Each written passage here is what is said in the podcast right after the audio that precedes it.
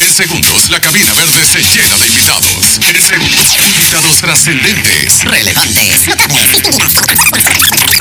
O famosos. En fin, invitados de peso. Solo en Cocodrilo Radio 104.5.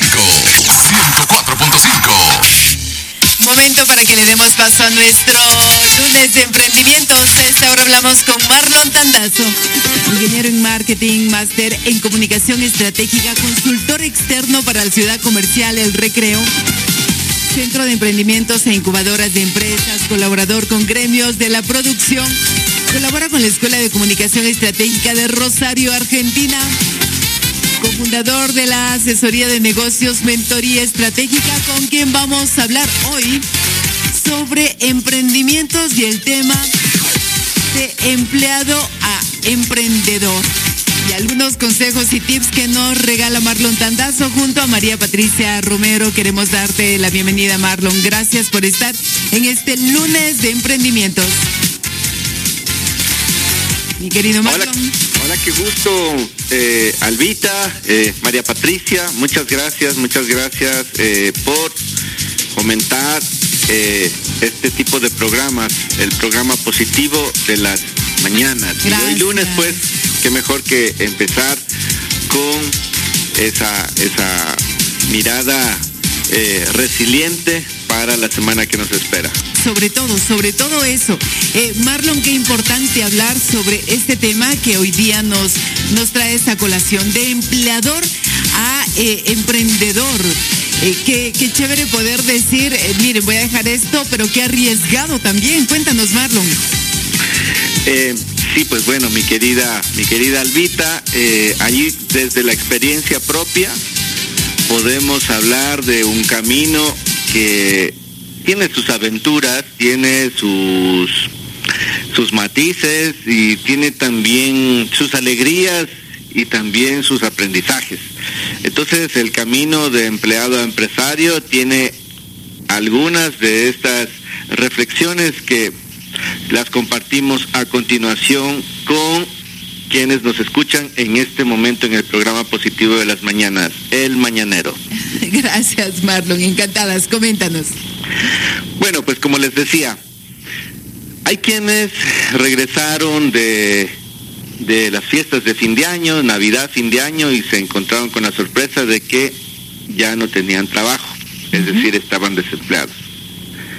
Otro grupo está o se enfrentaba con la rutina de nuevamente hacer lo mismo que vienen haciendo por años y años y años. Se consideran activos fijos del lugar donde trabajan y pues están renunciaron o están a punto de hacerlo.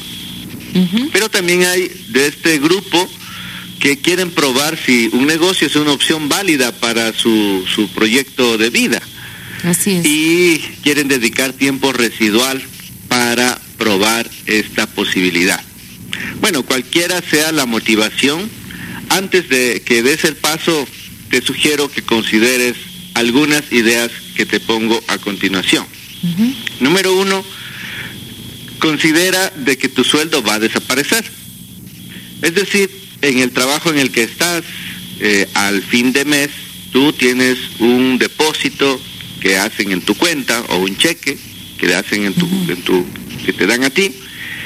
Y bueno, pues llegado al fin de mes, sabes que ese chequecito te va a esperar, ese depósito te va a esperar. Con un negocio propio, eh, ese ingreso dependerá bastante de las ventas que logres y de otros factores también. Número dos, ahora la seguridad social depende de ti, es decir, desaparecerá. Por consiguiente, todos los pagos, las imposiciones mensuales que se tenga que hacer con la seguridad social que antes te, te era descontada una parte de tu sueldo, pues ahora te corresponde a ti hacerte cargo. Por lo tanto, eso también es importante que le consideres. Número tres, pues empiezan otros, otras obligaciones. Obligaciones como declarar impuestos, pagar la nómina, cubrir un crédito, si es que acaso pediste alguno para montar tu negocio. Ahora estas son tus nuevas preocupaciones. Número cuatro, la disciplina. hay algunos que eh, están acostumbrados a seguir órdenes, a que todas las semanas o diariamente les, les, eh, den un, una lista de tareas a cumplir y con ello básicamente eh, se cumple el trabajo. Entonces al fin de mes hay un hay un chequecito o hay un depósito que se espera y, y listo, pues no. Pero ahora, si das el paso, tú eres quien gestiona las tareas para cumplir los objetivos de venta, los objetivos financieros, en fin, depende bastante de cómo te, te, te adaptes a una nueva rutina que, en donde se demanda mucha, mucha disciplina de tu parte. Número cinco, el horario de trabajo. Pues si dedicabas eh, normalmente ocho horas diarias y con eso tenías asegurado el pago de fin de mes, muy probablemente si decides eh, montar tu propio negocio, te toque dedicar un poco más de ese tiempo, no solamente entre semanas, sino entre fin de semana también, para poder cancelar todas las cuentas que derivan de este. Claro, claro. Número seis, ahora toca buscar clientes. Si antes pues el problema era atender a un sinnúmero de usuarios que estaban buscando tu atención, ahora los vas a extrañar. Te toca gestionarlos y además ir a buscarlos, donde quiera que se encuentren, para poder tener tus procesos de ventas. Número siete, considera también un capital mínimo, es decir, eh, adquirir materias primas, equipos, muebles, contratar servicios, quizás personal, sacar permisos, patentes. Todo ello requiere una inversión mínima que de alguna parte tendrá que salir para cubrir las primeras operaciones de tu negocio. Claro. Y finalmente, número 8, considera la posibilidad de naufragar en el intento. Recuerda que cerca de uno de cada diez negocios logran superar los 3.5 años de vida. Uy, ya. Esto significa que nueve perecen en el intento. Dicho en otras palabras, las posibilidades de fracasar son nueve veces más grandes que las posibilidades de triunfar en el mundo del emprendimiento. Con esto, con estas ocho reflexiones, la intención no es desmotivarte, por el contrario, es de que analices así ya con, con- con ojos ajenos, que con experiencia ajena, todo lo que implica este camino de eh, los negocios, de entrar a emprender, y antes que des el paso, pues considera, considera todos estos aspectos. Y, y si, y si en más de uno de esos observas de que pues te la pensarías dos veces, la verdad evalúa otras opciones. Así que estas son las eh, Las recomendaciones recomendaciones. Antes de que te lances. Estas ocho recomendaciones antes de que te lances. Eh, si tienes ahí, ustedes que están escuchando, tienen algunas observaciones más, pues son muy bienvenidas. Qué interesante, qué interesante Marlon poder hablar de este tema, sobre todo eh, desde el punto de vista realista también, ¿no? A veces creo que nos emocionamos con el emprendimiento, con la idea, pero es muy importante tener en cuenta todos estos detalles, sobre todo en el arranque, estimado Marlon, ¿no? Tener eh, previsto todas estas cuestiones, porque si bien eh, las personas pueden tener alguna relación laboral, tanto pública como privada, y pensamos en tener un negocio propio y a veces no lo analizamos, ¿no? Incluso desde la parte contable, de creación, de normativa, de Ay, permisos. sí, pues. Son sí. una serie de cosas Es- que no eso que tenemos estás en diciendo, mi querida María Patricia, buen día, qué gusto saludarte. Es súper interesante, súper interesante. Mira, si por ejemplo dices, eh, eres bueno, suponiendo, haciendo diseño gráfico, ¿ya? Trabajabas para una, una, una imprenta, para algún, una agencia donde hacías diseño gráfico, ya dices, me voy a lanzar por mi cuenta a hacer diseño gráfico. Pues diseño gráfico es una de las pocas cosas que vas a hacer. ¿Por qué? Porque lo que acabas de decir es la plena. O sea, tienes que encargarte ahora de cuestiones contables, de cuestiones legales, de cuestiones tributarias, de cuestiones de permisos, de gestionar clientes, o sea, son varias tareas las que se suman, o sea, eh, y, realmente la cuestión de diseño gráfico termina siendo una actividad casi residual al inicio, porque son muchas las tareas, además de que terminas involucrando a la gente de tu alrededor. Si, si ya tienes familia, pues ahí se involucra tu pareja, se involucran tus hijos, se involucran otras personas también a las cuales necesitas que te echen una mano hasta quizás eh, haciendo cola en alguna institución para poder pagar los servicios. O sea, involucras a, mucha más gente y, y, es una es una decisión eh, que, que, sí tiene tiene sus sus implicaciones, pues sus implicaciones. Y como decía las posibilidades de de perecer en el intento son mucho más altas que las posibilidades de, de poder salir eh, victorioso del cruce de ese valle de la muerte. Marlon, eh, ¿qué, tan recomendable es? Estamos en una institución pública o privada y que nosotros tengamos la experiencia de poder tener algo a la par, ¿no? Como ir moneando, ir mirando si por ahí la situación va para que podamos tener nuestro propio emprendimiento. Ah, esa, esa, mira, esa es una fórmula que a muchos, a muchos les ha dado resultado allí pues con, con, algunos clientes con los que mantenemos una relación de negocios. Eh, ese ha sido su génesis.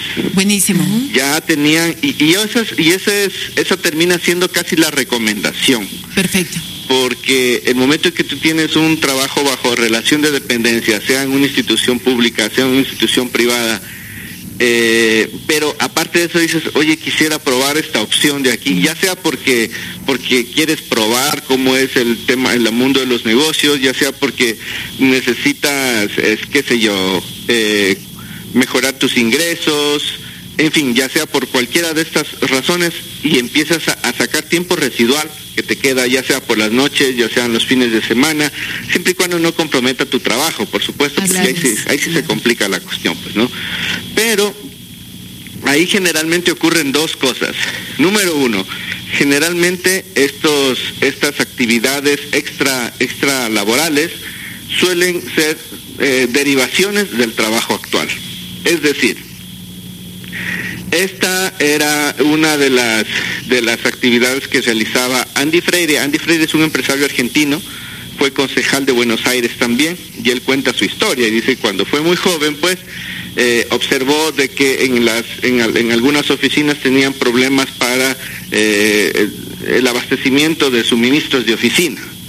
Entonces él, dentro de su trabajo que estaba realizando, identificó esa necesidad, buscó con quién asociarse e inmediatamente montó una empresa de estas. Entonces, a veces las oportunidades se ocurren en el mismo donde trabajamos, en el mismo lugar donde prestamos nuestros servicios y, de pronto el siguiente nivel resulta que nos convertimos en proveedores de la institución o de la empresa a la que estábamos trabajando. Esa es, mira, es, otra manera de poder ver las cosas. Bueno, y con un poco más ahí, eh, Marlon, de conocimiento de causa también, ¿no? Porque al conocer el, el mercado, el negocio, algo paralelo a lo que hacemos nos va a favorecer en el emprendimiento. Exactamente, exactamente, mi querida María Patricia, exactamente. Y esa es la recomendación, porque ya eh, en, el, en, en, esa, en, el, en el ámbito donde, donde eh, piensas actuar y ya has tenido de pronto algún recorrido, ya sea porque te tocó trabajar de forma residual en esa cuestión, eh, ya tienes ese conocimiento. Mira, tenía el caso de un buen amigo,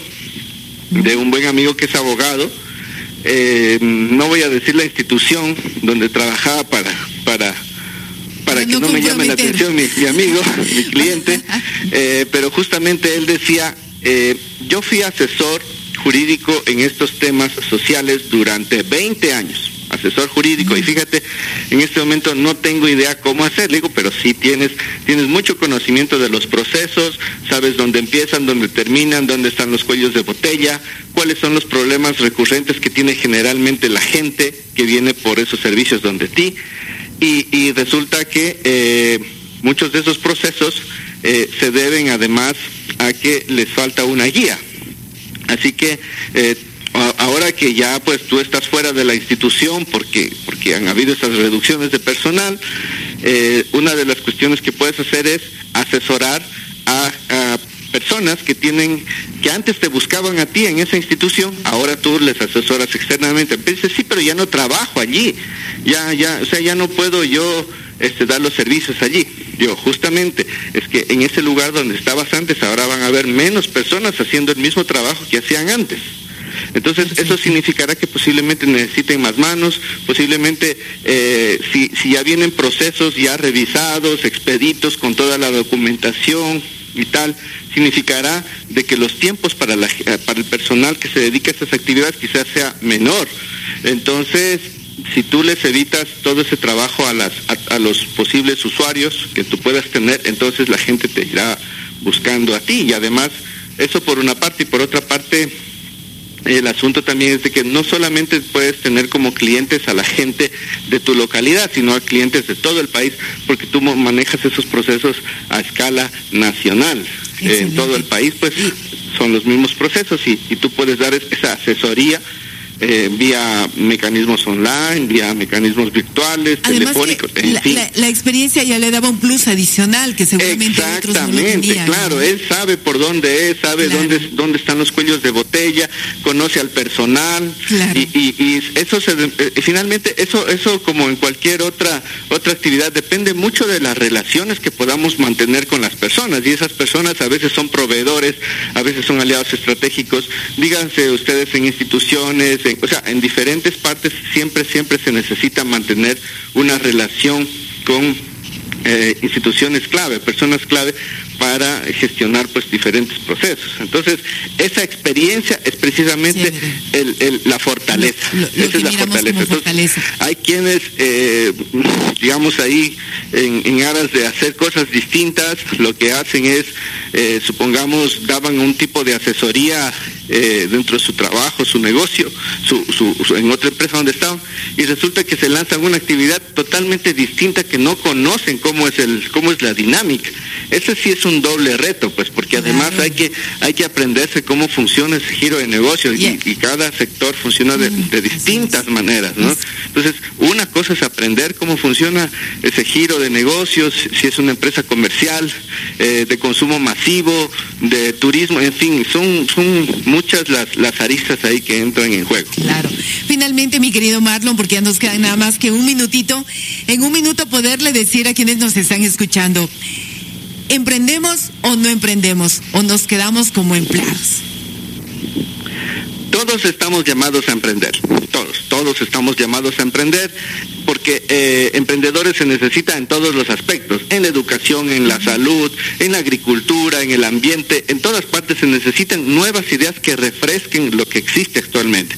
Sin embargo, no todos estamos en la capacidad de estar al frente de un negocio, de iniciar un negocio, de ponernos a cuestas la gestión de clientes, proveedores, eh, todos esos, esos aspectos que significa un negocio. Entonces, a veces el rol que nos corresponde es como inversionistas de capital, a veces como aliados, a veces eh, como socios, pero no necesariamente de ponernos al frente del negocio, que es una de las de los de los retos con los que nos encontramos. Así que esta es la recomendación. tan lindo, muchísimas gracias. Todos los lunes siempre nos quedamos con un buen sabor de boca sabiendo que venimos desde la experiencia hablando de todo aquello que es el emprendimiento. Marlon, gracias por estar con nosotros, por apostarle a esta propuesta radial y por ser parte del staff de especialistas.